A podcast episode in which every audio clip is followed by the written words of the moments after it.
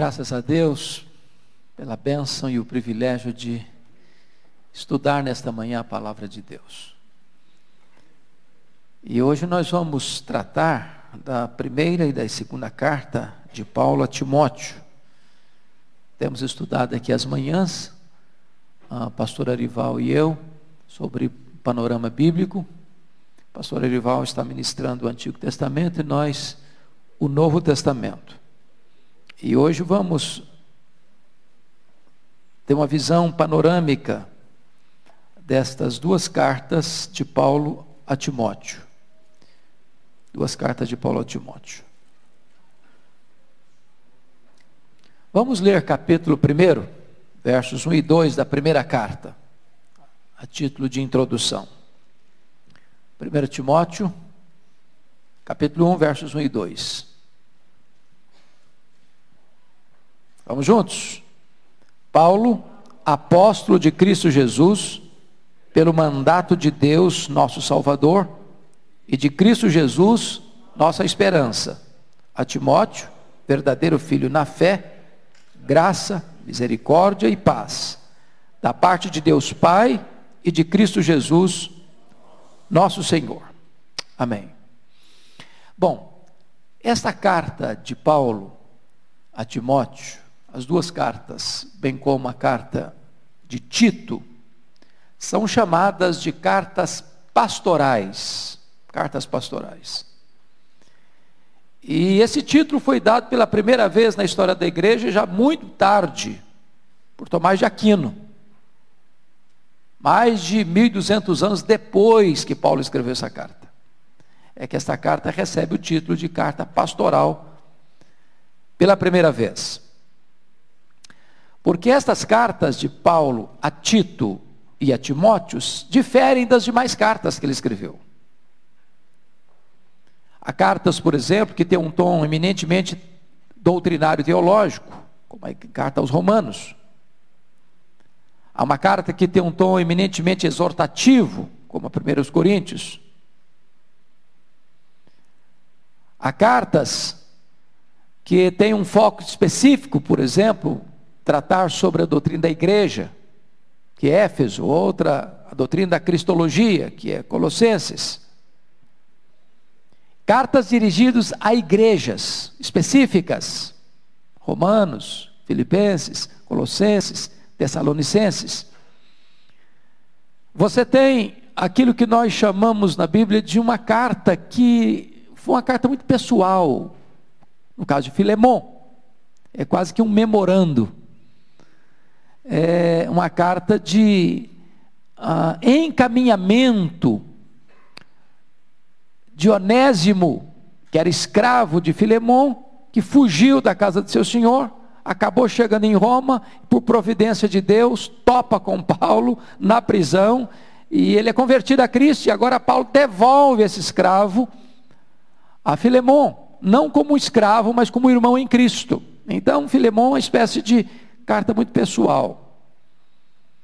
Mas estas três cartas, primeiro e segundo Timóteo e Tito, são cartas endereçadas a pastores, que tinham como propósito orientar esses pastores, Timóteo e Tito, a se posicionarem na igreja de Deus.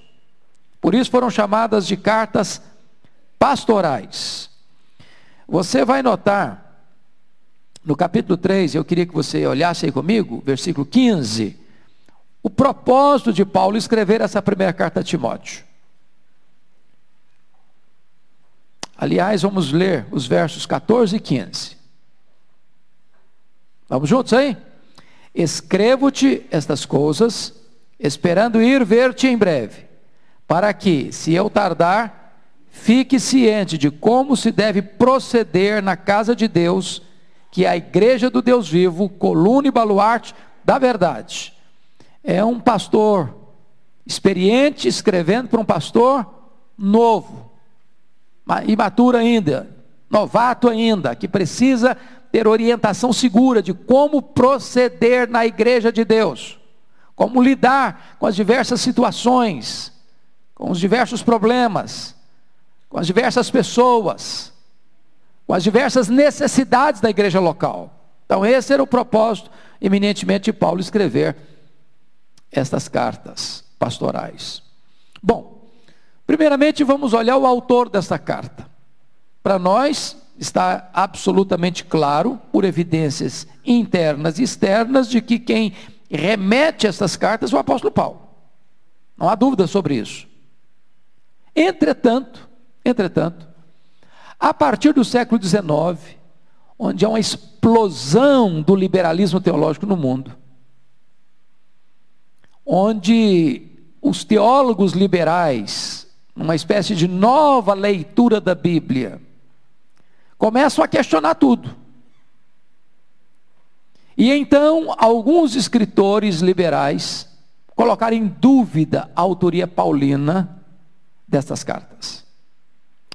E o problema principal que eles é, colocaram é que os registros contidos nessas duas epístolas não combinam, não se encaixam cronologicamente com o livro de Atos dos Apóstolos, que é o livro da história da igreja. Por quê? Porque o livro de Atos dos Apóstolos encerra, no capítulo 28, com o apóstolo Paulo preso em Roma. E na cabeça desses pensadores, o martírio de Paulo se deu nessa prisão, na primeira prisão. Ora, se o martírio de Paulo se deu de fato nessa primeira prisão, e eu estou falando aí por volta dos anos 61, 63, não é isso mesmo, reverendo? O senhor me ajuda aí, viu? 61, 63, que ficou dois anos preso. Então, de fato, não daria para Paulo ser o autor dessas epístolas. Porque o que está registrado aqui não combina com essa data cronológica. Entretanto, nós temos plena convicção de que Paulo não é martirizado nessa primeira prisão. Porque vocês podem notar, até em Filipenses capítulo 1, o interesse de Paulo em sair dessa prisão pedindo oração para sair dessa prisão. E de fato saiu dessa primeira prisão. E ao sair dessa primeira prisão, ele não saiu para se aposentar, não saiu para vestir um pijama, nem para deitar numa cadeira de balanço. Ele saiu para fazer a quarta viagem missionária. Ele saiu deixando Timóteo em Éfeso, que era a capital da Ásia Menor, onde havia uma promissora igreja, aliás, a igreja que já havia suplantado em termos de importância missionária tanto Jerusalém quanto a Antioquia da Síria, porque estava sendo a plataforma de plantação de igreja em toda a província da Ásia. E nós lemos no livro de Apocalipse pelo menos sete dessas igrejas, mais duas que não são mencionadas lá, que é Colossos e Hierápolis. Quando Paulo sai dessa primeira prisão, ele deixa Tito em Creta, para colocar as coisas em ordem lá e escolher a liderança das igrejas daquela ilha. É nesse interregno que acontece o incêndio de Roma, no dia 17 de julho do ano 64. E é depois do incêndio de Roma é que o apóstolo Paulo é caçado é preso e é colocado agora, não, não numa prisão domiciliar como a primeira, mas é colocado numa masmorra. A masmorra mametina, conhecida, masmorra mametina, que pode ser visitada até hoje, para quem vai a Roma. E essa prisão segunda de Paulo Diferente da primeira, ele não tinha as liberdades que tinha na primeira prisão, onde ele recebia pessoas, onde ele discipulava pessoas, onde ele tinha uma certa liberdade. Agora ele está preso como alguém que vai ser condenado à morte. E se vocês notarem na segunda carta de Paulo a Timóteo, ele não tem expectativa de sair dessa prisão, ele tem certeza que vai morrer. Então difere completamente da primeira para a segunda prisão. Estou argumentando isso para dizer para vocês que os teólogos liberais estão equivocados quando põem em dúvida a autoria paulina das cartas pastorais. Eles não entenderam a questão da cronologia da vida do apóstolo. Então, eu estou dizendo isso para reafirmar com você a nossa convicção inabalável de que, de fato, o apóstolo Paulo é o autor destas cartas pastorais. Que cartas? 1 e 2 Timóteo e Tito. Qual o destinatário dessa carta? Bom, também está claro. Versículo 2. A Timóteo, verdadeiro filho na fé, graça, misericórdia e paz da parte de Deus, Pai e do Senhor Jesus Cristo, nosso Senhor. Nós temos um registro muito interessante sobre a biografia desse moço. Primeiro, ele era de que cidade? Quem se lembra? Onde ele nasceu? Onde ele nasceu? Cidade de? Só 10 de cada vez, senão eu fico confuso cidade de Listra. Listra ficava em que província do império? Província da Galácia, Galácia do Sul, onde Paulo foi com Barnabé realizar a primeira viagem missionária. Lembram disso? Antioquia da Pisídia, Icônio, Listra e Derbe. Certo? Ele era filho de quem? O pai dele era grego, a mãe dele chamava-se Eunice, uma judia. O pai possivelmente não era um homem convertido, a mãe convertida. E alguns dizem, então, é, é por isso que você vai começar a entender que a formação espiritual de Timóteo não passa pelo pai, mas passa pela mãe e pela avó. Eunice era mãe, Lloyd era avó. Na segunda carta a Timóteo, Paulo diz que havia uma fé sincera na sua mãe, na sua avó, que foi transmitida para ele. E eu acho isso maravilhoso. Nós estamos, vendo nós estamos vendo três gerações aqui.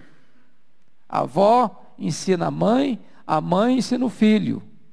Olha aí que coisa maravilhosa. Essa conexão de passar o bastão do Evangelho para os filhos e para os netos. Então, quer dizer com isso que Timóteo cresceu bebendo leite da piedade. Timóteo cresce num lar, diríamos nós, piedoso. Entretanto, porque seu pai era grego, dá-nos muita pista para dizer que Timóteo não era um judeu como os demais, porque muito provavelmente ele não frequentou uma sinagoga. Por que sabemos disso? Porque Timóteo não tinha sido circuncidado ainda. Lembram disso? Ele não tinha sido circuncidado. Então, é muito provável que a Bíblia não nos deixa claro isso, e onde a Bíblia não tem voz, nós não deveríamos ter ouvidos, que se Timóteo não tinha sido circuncidado, é porque talvez houvesse alguma resistência, até da parte de seu pai. Mas o lar, em havendo resistência, deve ser o quartel-general da educação cristã. Aliás, continua sendo até hoje.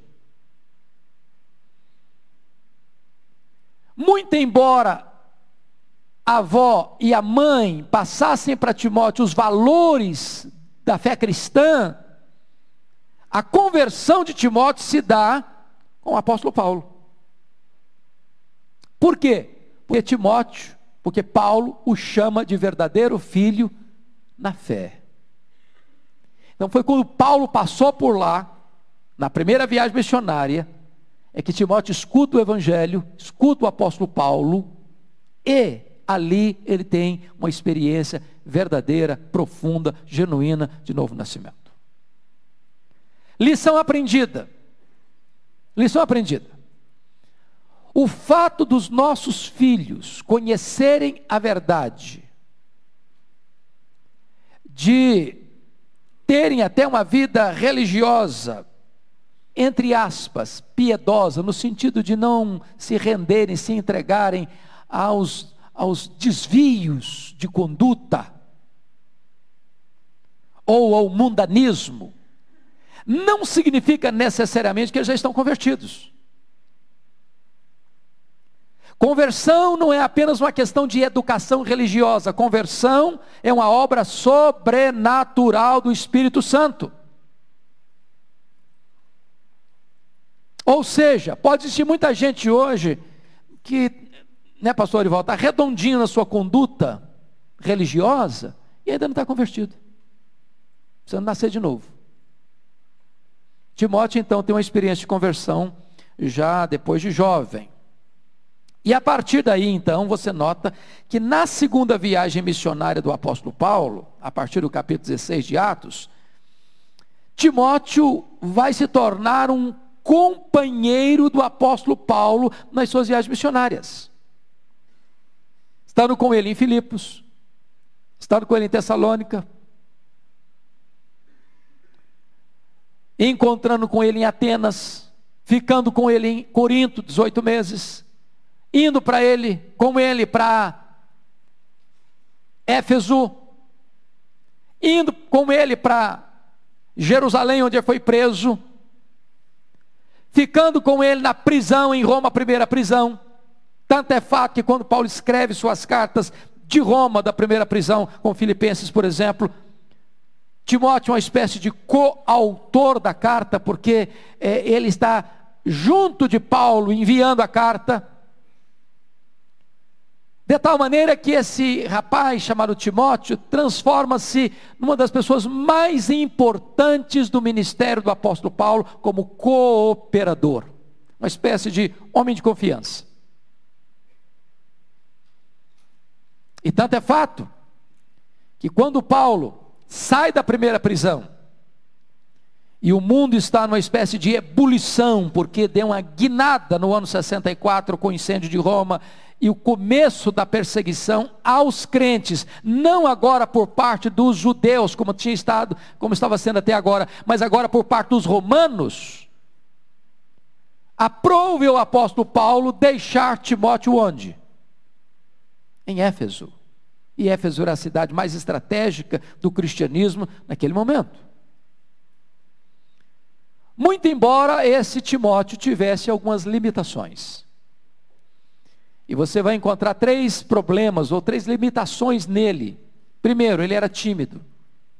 Paulo tem que constantemente dizer: meu filho, coragem, meu filho, não se envergonhe de mim no sofrimento, meu filho, pega firme, ninguém despreza a sua mocidade. Pelo contrário, meu filho, torna de padrão aí, fica firme aí. Tímido. Deus chama a gente tímida, sabia?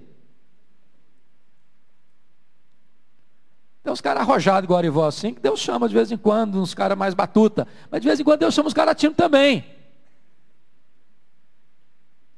Segunda coisa, ele era jovem.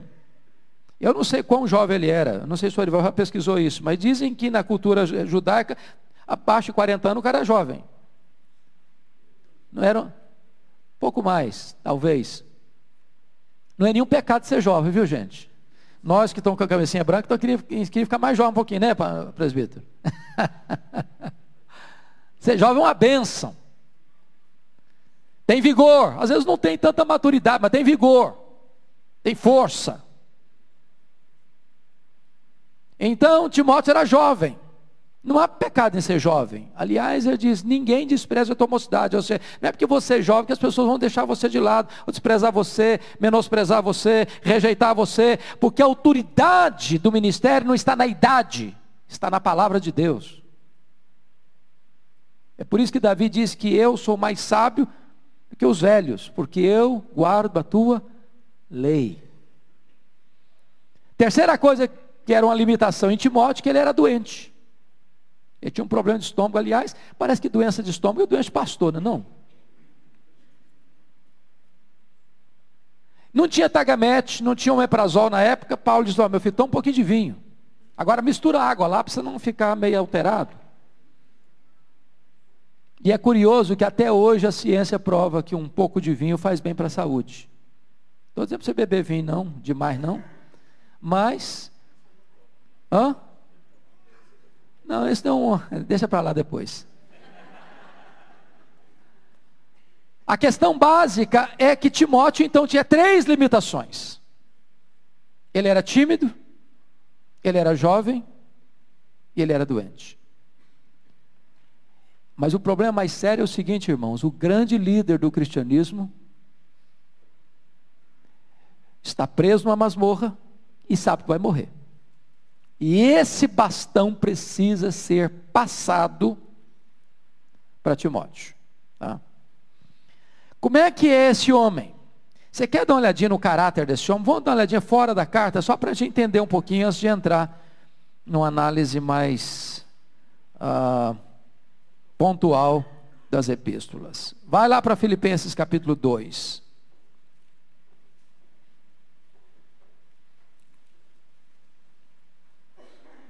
Versículo 19. Filipenses 2, 19.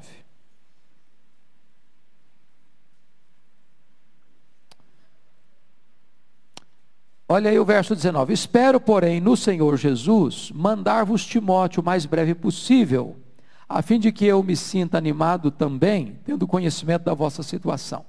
Você leu o 20 comigo? Porque a ninguém tenho de igual sentimento, que sinceramente cuido dos vossos interesses. Versículo 21. Pois todos eles buscam o que é seu próprio, e não o que é de Cristo Jesus. Versículo 22. E conheceis o seu caráter provado, pois serviu ao Evangelho junto comigo, como filho ou pai. Versículo 23. Este com efeito é quem espero enviar. Tão logo tenha eu visto a minha situação. Então vamos pontuar algumas coisas aqui. Quem era esse moço? Primeiramente, no verso 20, Paulo diz que ele era um camarada singular. Ninguém tem de igual sentimento. Então, Timóteo tinha uma espécie de lugar especial no coração de Paulo. Talvez a pessoa mais próxima de Paulo. Era chamado de filho. Como se Paulo tivesse adotado como filho. Depois, é um homem que vive de forma altruísta e não egoísta, que sinceramente cuide dos vossos interesses. Ele está enviando Timóteo, dizendo que não tem ninguém como ele que cuide dos interesses dos crentes, em vez de cuidar dos seus próprios interesses, porque note comigo, ah, no verso 21, pois todos eles buscam o que é seu próprio e não o que é de Cristo. Então Timóteo buscava não o que era seu próprio, mas buscava os interesses dos crentes e os propósitos e a vontade de Cristo. E mais, olha comigo aí, o versículo 22, e conheceis o seu caráter provado. Caráter provado. Então, inobstante ser jovem, ele não era imaturo. Ele era um homem maduro na fé, caráter provado. Mas veja outra coisa interessantíssima aqui. Pois serviu ao evangelho juntamente comigo como filho ao Pai. A quem Timóteo serviu? Aqui tem um ponto muito importante para hoje. É muito comum hoje você encontrar pessoas servindo aos seus líderes. Camarada ocupa uma posição de chefia, de uma grande liderança, e tem homens que servem a ele. Paulo não tinha essa visão. Timóteo serviu ao evangelho com ele. Timóteo não serviu a ele. Serviu ao evangelho juntamente com ele. Vocês estão entendendo a diferença?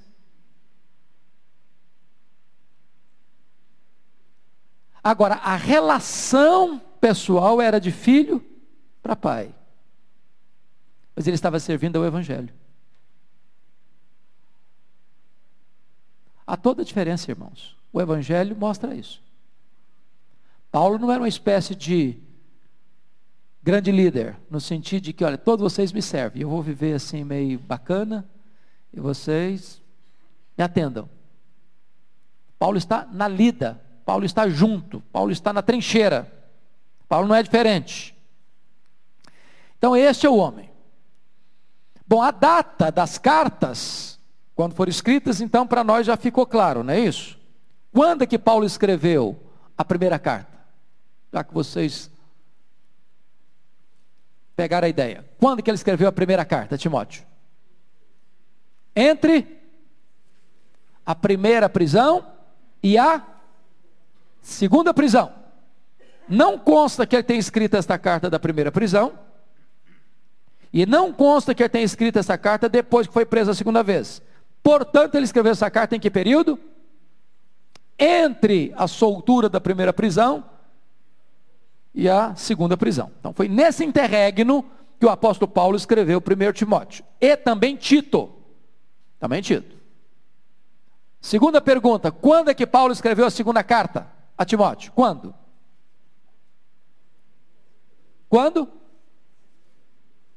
Quando ele já estava na segunda prisão. Estava preso, com a certeza de que ia morrer. Então, está claro isso para vocês? Está claro? Escreveu a primeira carta. Depois da primeira prisão e antes da segunda prisão, escreveu a segunda carta da segunda prisão. Ok. Vamos dar uma olhadinha nas principais ênfases, porque eu quero carregar um pouquinho mais na segunda carta do que na primeira. Eu só quero passar bem rapidamente na primeira carta. Na primeira carta, ele está escrevendo para ensinar Timóteo, antes dele chegar, que ele está tá em viagem e retornaria a Éfeso, mas enquanto ele não retorna a Éfeso, ele está mandando essa carta para ensinar Timóteo como proceder na igreja de Deus. Timóteo tinha alguns problemas lá. Primeiro, capítulo 1, ele trata dos falsos mestres. Então, como é que você lida com isso? Depois, nesse capítulo 1 ainda, você vai perceber comigo que, além de abordar a questão dos falsos mestres, já logo aí no capítulo 3, ele dá o seu testemunho é, no versículo 12 a 17, ah, de como Jesus Cristo considerou fiel, designando-o para o ministério. E ele faz questão de recordar quem ele era antes. No versículo 13: um blasfemo, um perseguidor, um insolente. Mas aí, diante disso, ele diz que transbordou a graça de nosso Senhor na direção dele. Ô oh, irmãos, Deus, Deus surpreende a gente. Porque vocês lembram quem era esse camarada chamado apóstolo Paulo antes? A Bíblia diz que ele era uma fera. Uma fera. Ele entrava nas casas e arrastava homens e mulheres e jogava na cadeia. Ele entrava dentro da sinagoga, metia o chicote nos crentes e dizia para ele o seguinte: ou você nega Jesus ou eu te mato. E forçava os crentes a blasfemar.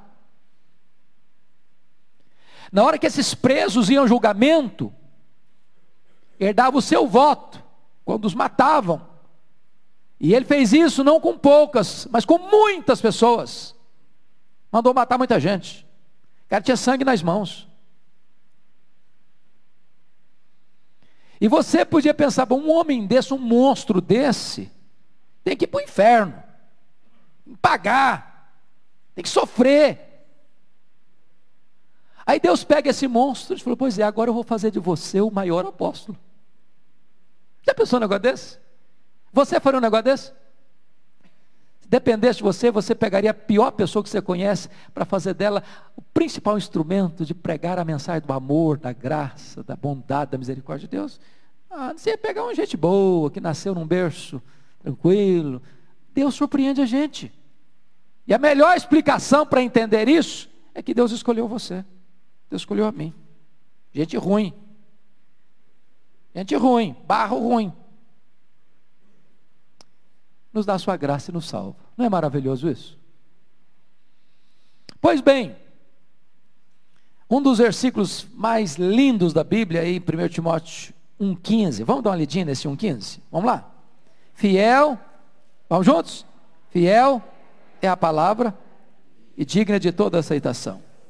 Que Cristo Jesus veio ao mundo para salvar os pecadores, dos quais eu sou o principal. Isso é um resumo do Evangelho. Pois bem, quando chega no capítulo 2, Paulo vai mostrar como é que Timóteo deve lidar com as autoridades constituídas. Vou brigar com elas? Vou xingá-las? Vou orar por elas. E não é fácil não, viu irmãos? Tem hora que você fica com raiva, fica não. Tem hora que dá vontade de falar mal. Hã? Só dá vontade não fala mesmo, né? Aí Paulo diz que você deve orar. E agora pense bem no que Paulo está dizendo aqui no capítulo 2. Olha aqui. Antes de tudo, pois exorto que se use a prática de súplicas, orações, intercessões, ações de graça em favor de todos os homens, em favor dos reis, de todos que se acham investidos de autoridade e sabe quem está lá no topo do comando de Roma nesse momento? Quem lembra? Nero. Quem era Nero? Não tem nem classificação para você descrever esse cara. Nem, não, não tem nem jeito de classificar. O cara mandou matar a mãe, a Agripina. Mandou matar muita gente da família dele. O cara era louco. Era devasso. Era um monstro. Lá, não, por isso eu não oro, não. Quer mais é que morra. Já pensou um negócio desse? E aí Paulo começa a mostrar que além de você orar pelas autoridades constituídas, ele mostra a necessidade de postura correta no culto, dos homens, das mulheres, versículos 8 a 15. Quando chega no capítulo 3, ele começa a mostrar para Timóteo os critérios para escolher a liderança da igreja. E diz no verso primeiro: Fiel é a palavra, se alguém aspira ao episcopado, excelente obra almeja, entendendo que episcopado aqui não é diferente de presbiterato, porque na cabeça de Paulo, bispo, episcopos, presbítero e pastor a mesma pessoa. Ele deixa isso claro em Atos 20, onde ele se dirige aos presbíteros de Éfeso, no capítulo 20, 17. Chama-os de bispos, no versículo 28. E diz que o ministério deles é pastorear a igreja de Deus, ou seja, pastor, bispo e presbítero não são cargos, funções hierárquicas. É bem verdade que nesta carta, de Paulo a Timóteo, capítulo 5, versículo uh, 17, confira comigo. Ele faz uma distinção entre presbíteros regentes e presbíteros docentes. E a igreja presbiteriana tem muito claro isso. 5,17, pode ler comigo? Devem ser considerados merecedores de dobrados honorários os presbíteros que presidem bem, com especialidade os que se, se afadigam na palavra e no ensino. Então existiam os presbíteros que tinham presidência e os presbíteros que tinham docência. E hoje nós continuamos com esse tipo de presbíteros para os regentes e chamamos de pastores os docentes, muito embora pastor é presbítero e presbítero é pastor. Pois bem, Primeira coisa que ele diz no capítulo 3:1 é que não é pecado alguém desejar ser um presbítero. Se alguém aspira, se alguém deseja. Aí ele diz: excelente obra almeja. Então, primeiro é uma coisa boa. Agora, tem uma coisa: não é plataforma de privilégio, é campo de serviço. É a obra, né? Não é o cargo. É a obra. E a palavra obra aí, na língua grega, traz a ideia de ser aquela obra, a mesma de um cabo de enxada, que você é sua camisa. Não é uma obrazinha qualquer também, não. é trabalho, é esforço, é empenho, é dedicação, é esmero. Vai custar um preço. Aí, ele vai trabalhar depois disso, no versos 2 em diante, as qualificações. E eu chamo a sua atenção para o versículo 2. É necessário, não é uma questão assim, condicional. Não é apenas uma recomendação. É uma necessidade. E quando você nota as qualificações desse líder, eu chamo a sua atenção que a ênfase recai muito mais na vida do que no performance. Muito mais no caráter do que na intelectualidade. Porque todas as qualificações estão passando pela vida, pela família, pelo caráter, pela postura, pelas atitudes, e apenas uma menção, seja apto para ensinar. Então, poderíamos resumir assim: a vida do líder é a vida da sua liderança. Aí poderíamos ir além, citando uma frase de John Chow: os pecados do líder são os mestres do pecado. Porque o líder peca contra o maior conhecimento. Por isso ele é mais responsável diante de Deus. Depois você vai notar, uh, no verso 8 em diante, que ele vai seguir também as qualificações para os diáconos. E há uma coisa, pastor Arival, que eu, eu me alegro profundamente, vim conhecer aqui em Pinheiros. Eu acho que a igreja de Pinheiros está corretíssima, seguindo uma orientação bíblica. Está aqui no versículo 13. Você pode ler o 13 comigo? Pois os que desempenharem bem o diaconato, não, nem esse versículo eu quero não. O versículo 10. Aos 10. Vamos juntos? Também sejam estes primeiramente experimentados, e se se mostrarem irrepreensíveis, exerça o diaconato. Eu acho maravilhoso que essa igreja tenha adotado, por orientação do nosso pastor, que é o diácono trainee. Está na Bíblia isso. Ou seja, antes de um irmão concorrer ao diaconato dessa igreja, primeiro ele é treinado. Primeiro, ele exerce a função sem receber a ordenação. Se ele dá provas de que ele exerce isso de forma bíblica, então ele está apto para concorrer a uma eleição de diaconato. Louvado seja Deus, porque essa igreja tem seguido à risca o que está preceituando aqui a Escritura. Quando chega no capítulo 4, ele vai mais uma vez trabalhar a questão é, da apostasia dos últimos tempos, das falsas doutrinas, dos falsos mestres, e eu chamo a sua atenção para dois aspectos. Primeiro, as pessoas que estavam proibindo o casamento.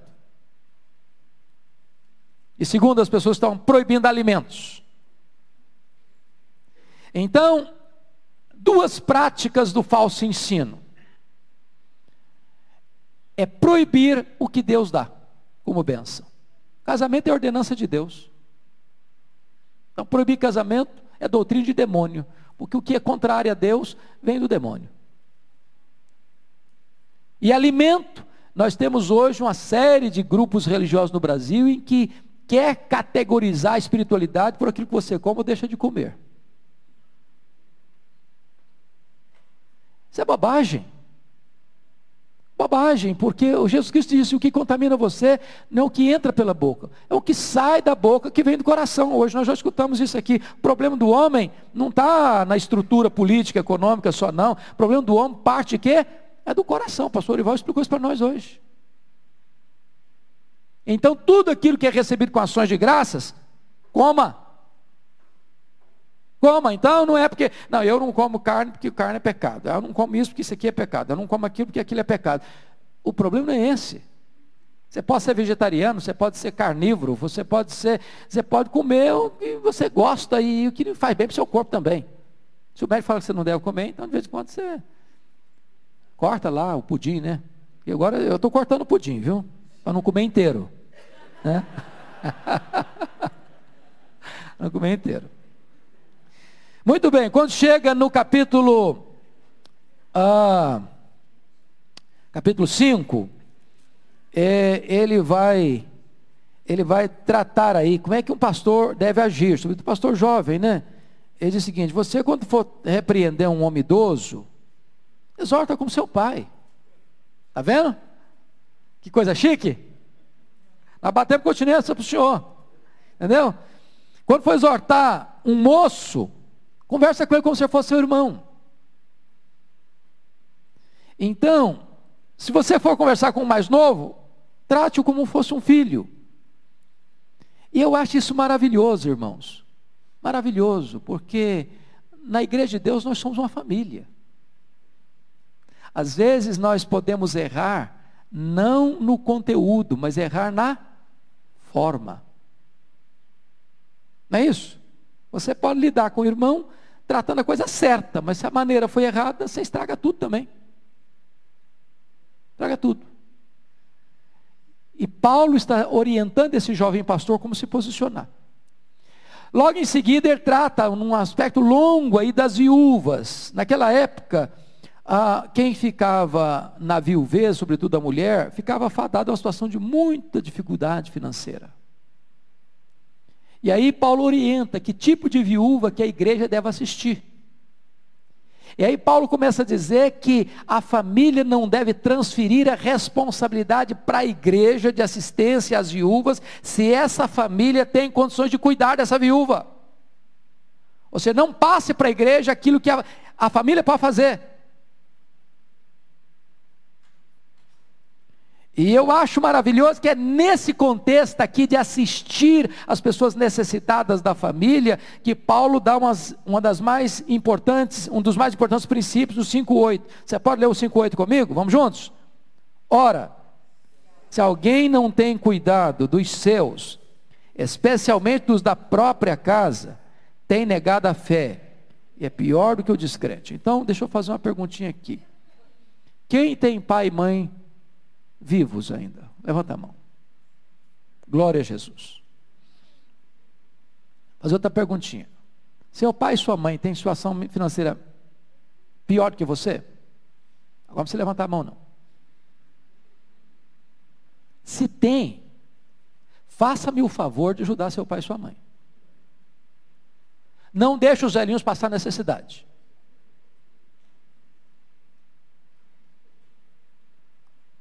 Dá uma olhadinha lá se a geladeira da mamãe não está lá precisando de uma reforma ou botar uma nova em casa. Veja se os velhinhos não estão dormindo lá com um ventilador que já faz mais barulho que tudo, botar um arzinho condicionado lá. Porque se você não está cuidando daqueles que precisam de ajuda dentro da sua família, diz a Bíblia, você está negando a fé. Você tem que ajudar a todos, mas primeiro a sua família, depois os domésticos da fé, depois as demais pessoas, até os inimigos. Mas comece por um grau de prioridade. Primeiro a família, depois os domésticos da fé, depois as demais pessoas. Eu, eu, eu escutei a, pastora Arivaldi, um presbítero lá em Vitória, que gostava muito da fala dele. Ele disse o seguinte, agora mudando um pouco a casaca por exemplo, ele diz, ajudar filho. Ajudar filho, no sentido de, né, eu estou juntando uma herança boa para deixar para os meus filhos. Isso aí não é vantagem nenhuma, isso é lei. Isso é lei. Depois que você morrer, o que é seu vai ser dos seus filhos mesmo. Não está fazendo favor nenhum para eles. Isso é lei. Agora, se você é pai, se você é mãe, seu filho está passando uma magrela, e você não ajuda, Tem que ajudar enquanto, enquanto você está vivo. Enquanto seu filho, sua filha pode dar um abraço em você e dizer, muito obrigado. Você me socorreu na hora oportuna. O apóstolo Paulo está dizendo que isso é ter uma fé ativa. E agora, no, finalmente, no capítulo 5, Paulo orienta Timóteo como é que ele vai lidar com os ricos da igreja. E a primeira coisa que ele fala para Timóteo trabalhar, olha aí comigo, né, no capítulo 5, não, irmãos, desculpa, capítulo 6.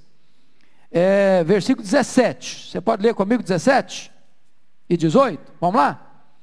Exorta aos ricos presente século, não sejam orgulhosos, nem depositem a sua esperança na instabilidade da riqueza, pois é em Deus que tudo nos proporciona ricamente para o nosso aprazimento. Que pratiquem o bem, sejam ricos de boas obras, generosos em dar e prontos em repartir. Versículo 19. Que acumulem para si mesmos tesouros, sólido fundamento para o futuro, a fim de se apoderarem da verdadeira vida. Então, não é pecado ser rico. Paulo está dizendo, olha, você fica lá batendo os ricos. Não, não fala isso não. Exorta-os a serem o quê? Ricos em boas obras, generosos no repartir. Eu gosto muito de um princípio da reforma, um, um lema que era muito usado o mistério do pobre e o ministério do rico. A Bíblia diz que Deus faz o rico, Deus faz o pobre. Para quê? Para que o rico socorra o pobre, para que o pobre não tenha necessidade, e o pobre agradeça a Deus pelo rico que supriu sua necessidade. E desta maneira, a generosidade no coração do rico e a gratidão no coração do pobre. E a família de Deus é edificada e Deus é exaltado. Mas aí vamos para o capítulo, segunda carta de Paulo a Timóteo.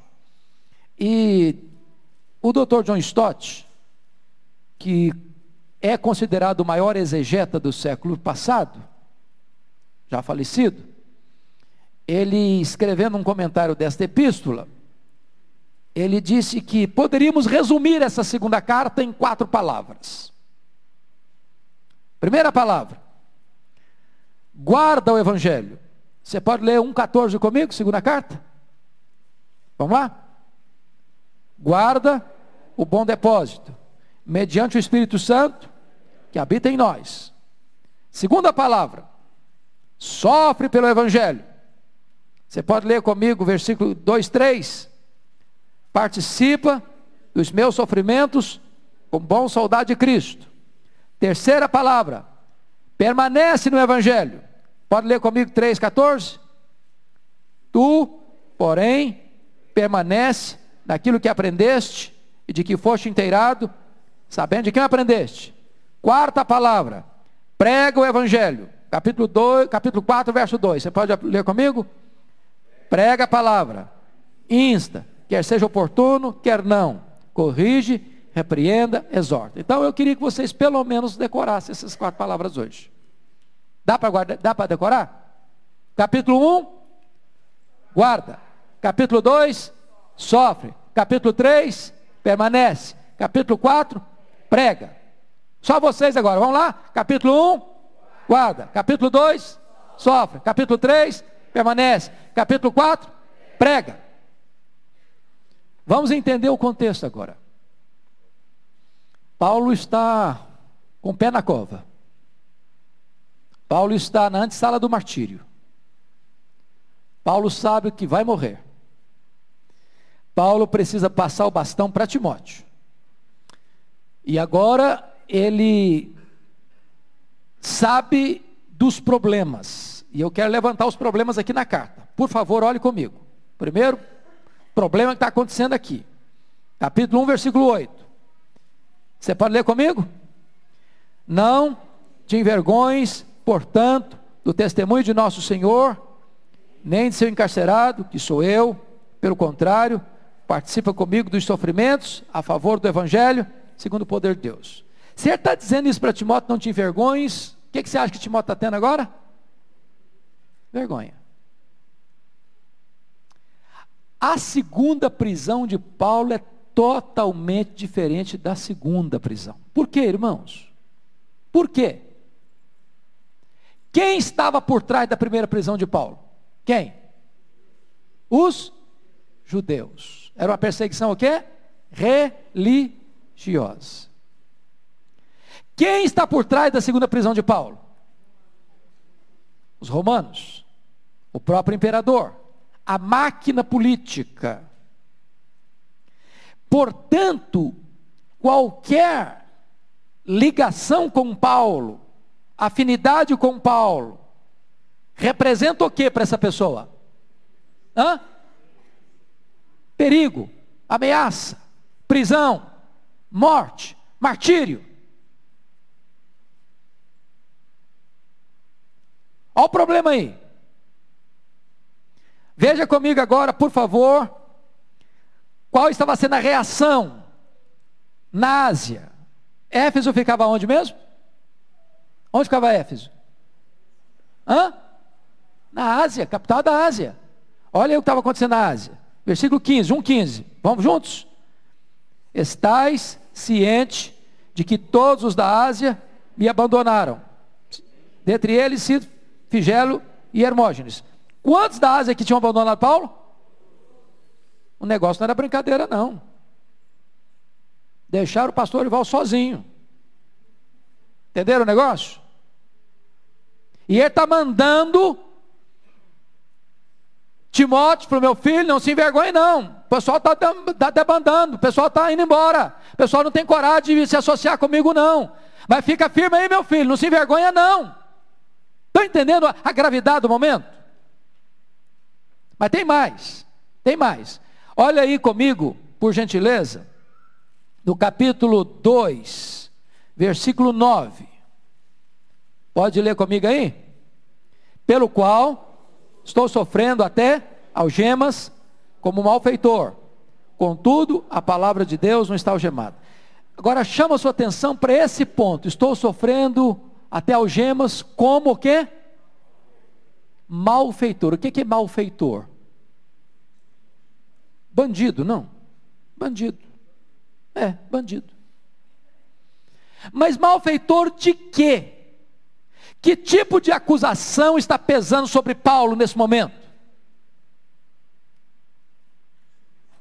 Hã? Qual o problema que está acontecendo aqui? Que grave acontecimento veio à tona no dia 17 de julho do ano 64? O incêndio de Roma. A história nos informa isso de que Nero encontra um álibi para botar a culpa do incêndio nos crentes. Qual foi o álibi dele? Qual foi o álibi dele? É que dos 14 bairros de Roma, 10 foram destruídos pelas chamas. Os quatro bairros que não foram devorados pelas chamas, eram densamente povoados por judeus e cristãos. E pega o álibi, joga a culpa nos crentes, e a partir daí os crentes são caçados, crucificados, amarrados em postes e queimados vivos.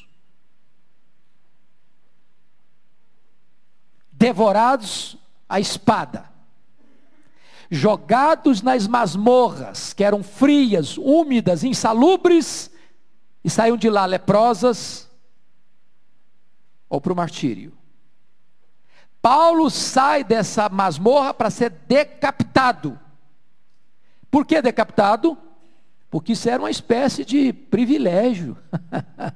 privilégio. Sabe por que foi decapitado? Porque ele era cidadão romano. Se ele não fosse, sabe como é que ele morria? crucificado. E a crucificação é uma forma de morte lenta e assaz dolorosa. Decapitado não, o cara vai lá, bota o pescoço, pum! Olha a dor, sentiu a dor, não tem dor mais.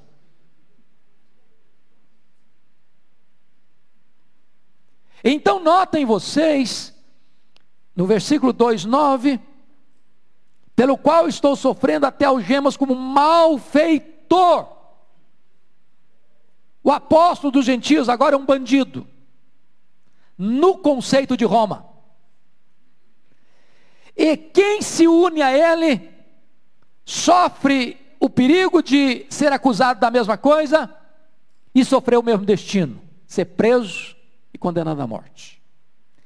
Esse é o contexto, irmãos de debandada geral dos crentes, de introdução de falsos mestres, de perseguição iminente.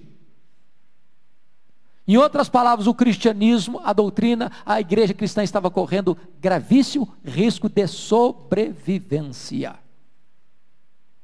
É por isso que Paulo começa dizendo o seguinte: meu filho, faz o que primeiro?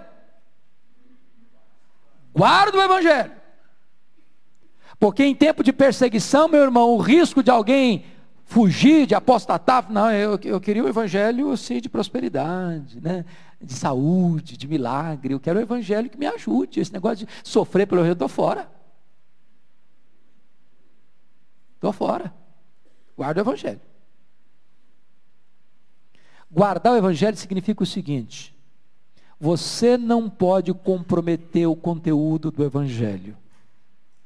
Você não pode guardar só o que interessa do evangelho. Você não pode guardar só o que traz benefício para você no evangelho. Você guarda o evangelho todo intacto, sendo fiel a Ele, não acrescentando nada, não tirando nada. Guarda o Evangelho. Guarda o Evangelho. Mas a segunda coisa, irmãos, que é diferente, capítulo 2, é sofre pelo Evangelho. E tem gente que até guarda, guarda, mas a hora que tiver que sofrer, não, eu não guardo também não. E sabe, irmãos, a igreja de Deus é uma igreja mártir. Não é isso que a Bíblia ensina? Atos 1,8, quem lembra?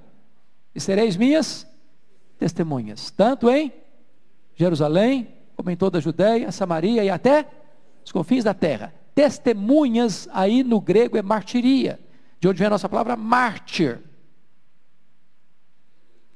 Então, quem não está pronto a morrer por Cristo, não está disposto e nem pode viver para Cristo. Ninguém vive para Cristo se não está disposto a morrer por Ele. Este evangelho raso, açucarado, cheio de glicerina, que não tem consistência, granítica, que é gelatinosa. Esse cristianismo não suporta sofrimento.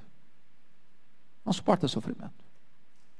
É por isso, é por isso, que está escrito em Apocalipse capítulo 13, que quando surgiu o anticristo, todas as nações da terra vão servir o anticristo, vão adorar o anticristo, vão receber a marca do anticristo exceto, exceto aqueles que têm o selo de Deus. Ou seja, quando a perseguição vem, meus irmãos, ela não destrói a igreja, ela depura a igreja. Sabem por quê?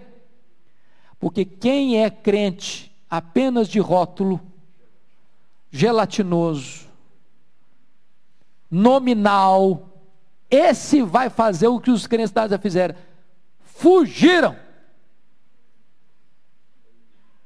Mas quem é verdadeiramente convertido sofre pelo Evangelho, morre pelo Evangelho, e não apostata do Evangelho. Terceiro verbo é permanece. Porque agora aí entra toda a sedução dos falsos mestres. Um evangelho mais light, uma cruz menos pesada. Um evangelho mais humanista, entendeu? É triste, irmãos. Eu, eu não sei se vocês já, já, já ouviram a Joe Osteen, nos Estados Unidos, lá em Houston, no Texas. É um dos templos mais amplos, mais belos, uma das igrejas que mais cresce na América e um dos pregadores mais agradáveis de ouvir. Eu tenho que admitir isso. O cara é um, é um showman. Mas ele diz na, no púlpito da igreja dele: aqui na nossa igreja não se prega sobre o pecado. Pastor Arival não seria convidado para pregar lá. Esse irmão pregou de manhã. Não, pecado não, o povo já está muito machucado. O que, que é isso? O cara já está amarrotado da vida inflação, 12 milhões de desempregados, um governo complicado, uma situação complicada. Agora o cara já vem meio machucado para a igreja, você vai pregar sobre pecado para ele, o que, que, é isso aí? Também demais. Vamos pregar o evangelho mais light. Vamos, vamos, vamos, vamos dar uma, uma, um upgrade no camarada. Não, você, você é o cara. Você é bom. Dá uma B12 na VD para passar uma semana boa. E aí aquele evangelho de alta ajuda, aquele evangelho assim, só de coisa boa, não tem, você nunca fala de problema, só coisa boa, só coisa boa. Aí o cara sai todo cheio de si, todo vazio de Deus. Aí Paulo diz assim: permanece, meu filho. Aqui que você aprendeu. Muda não. Muda a casaca não. Ah, mas pastor, a igreja da esquina aqui, ó, começou ano passado, já tem mil membros. Nós estamos aqui relando, suando a camisa. Ah, não, eu quero um negócio que, que, que, que mais resultado, que vem mais gente. Ok. Nós queremos gente também, nós queremos multidão também. Pastor Ival diz: não adianta nada ter esse prédio aqui, não ter gente. Nós queremos gente também, mas não a qualquer preço, não a qualquer custo. Não mudando o evangelho, não pregando outro evangelho, não pregando para agradar as pessoas o compromisso aqui não é agradar a gente, o compromisso aqui é glorificar a Deus e pregar o evangelho da salvação. Permanece, permanece. Permanece. Agora, a última palavra de Paulo a Timóteo, capítulo 4, verso 2 é: prega a palavra. E aqui, irmãos, eu acho que nós presbiterianos, eu não estou falando igreja de Pinheiros, não, graças a Deus. Mas nós, de uma forma geral, tem hora que eu fico pensando que nós até cumprimos assim o primeiro, guarda o evangelho. Tem gente que guarda tão bem guardado o evangelho que guarda assim as sete chaves, entendeu? É meu e ninguém tasca. é meu e ninguém tasca, é para mim. Entendeu? Tem guardando demais o evangelho. O cara mora do lado do cara, assim, ninguém sabe que ele é crente. O cara trabalha 20 anos na partição pública, ninguém sabe que ele é crente. O cara trabalha na empresa lá, ninguém sabe que ele é crente.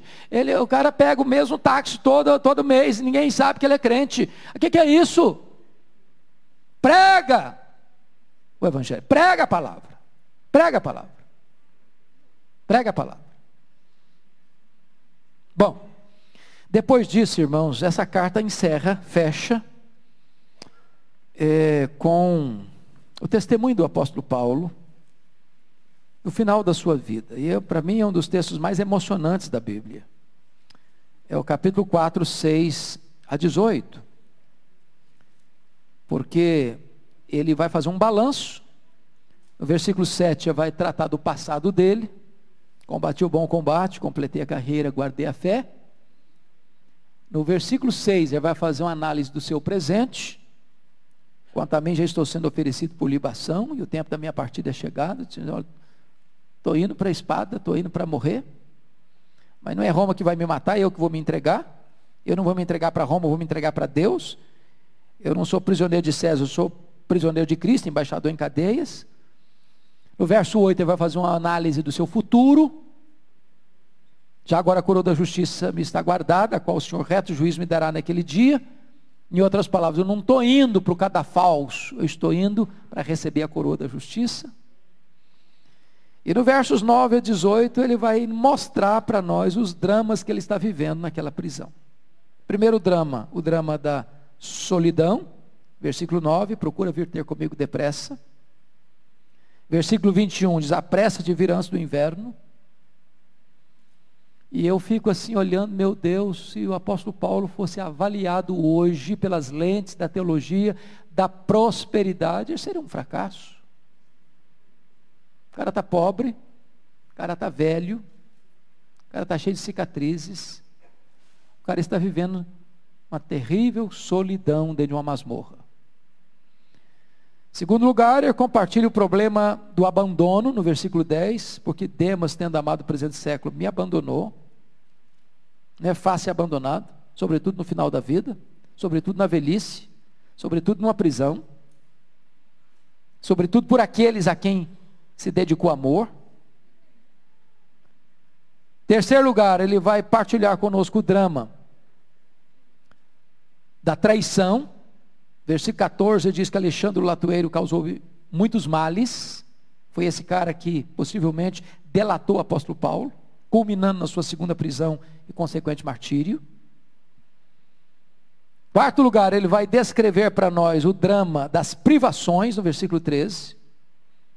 Eu fico impressionado, irmãos, que depois de relatar a sua privação emocional, de solidão e de abandono, ele relata duas privações aqui: a privação intelectual, ele está privado dos seus livros, dos seus pergaminhos, e ele me choca, porque ele sabe que vai morrer, ele diz isso no verso 6, mas ele quer estudar mais.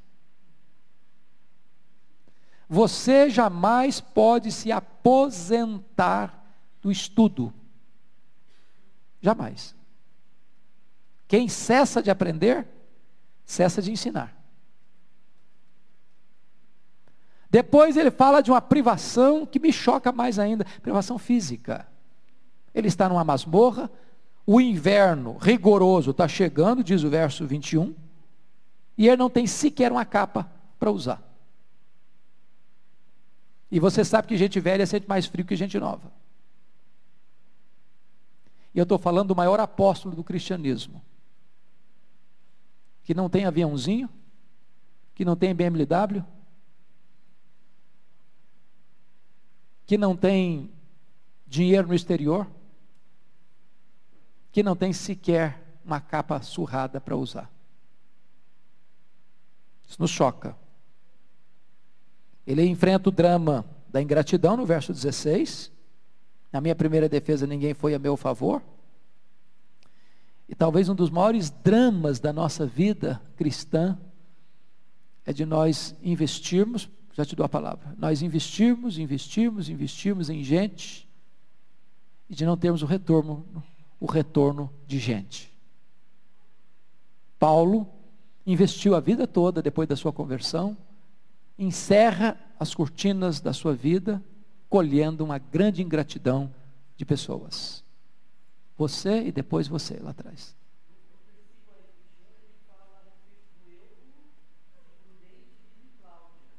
Versículo? Aham. Uhum. Aham. Uhum.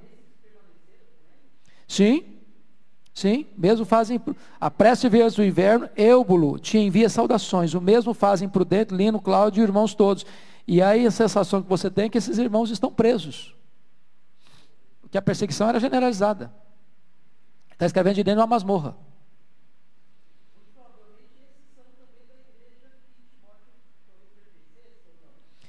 Talvez não, porque note você que ele está escrevendo de Roma.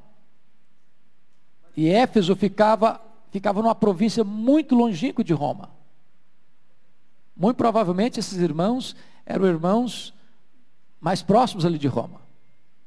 A Bíblia silencia, eu não posso afirmar. Como disse, onde a Bíblia não tem voz, eu não devo ter ouvidos. A irmã pediu, cadê? Foi você que pediu a palavra? Não. Ok.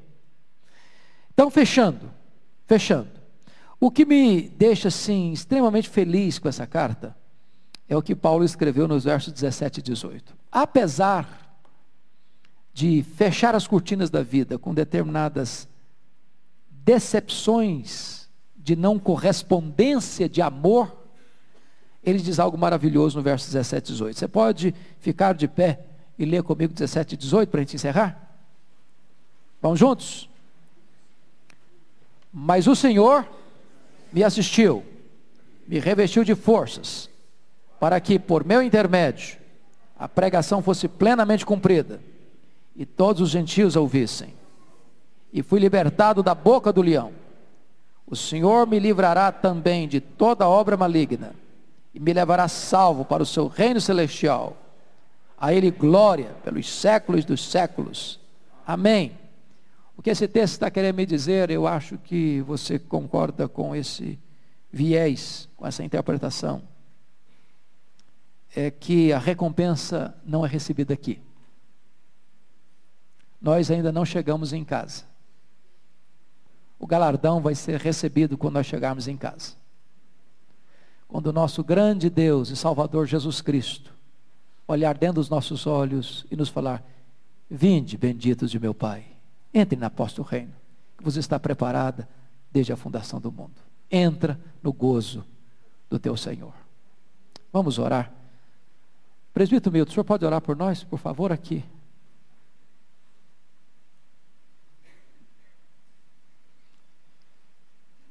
Pai querido, estamos aqui, Senhor, na tua casa, para aprender do Senhor.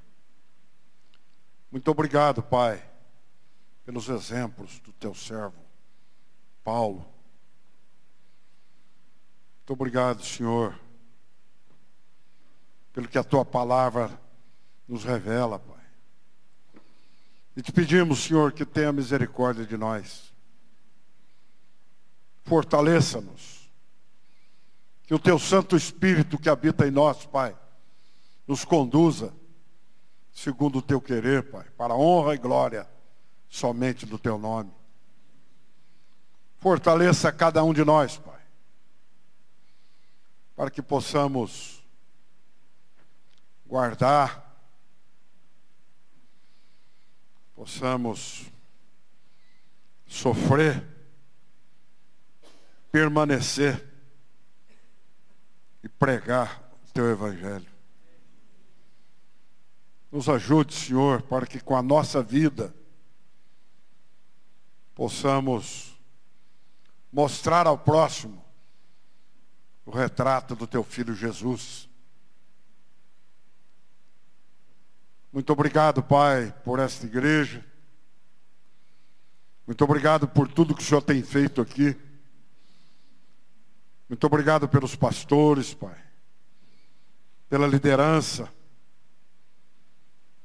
pelos recursos que o Senhor tem feito chegar.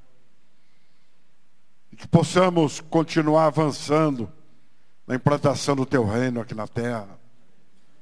Capacita-nos, ó Pai. Santifica-nos, Senhor.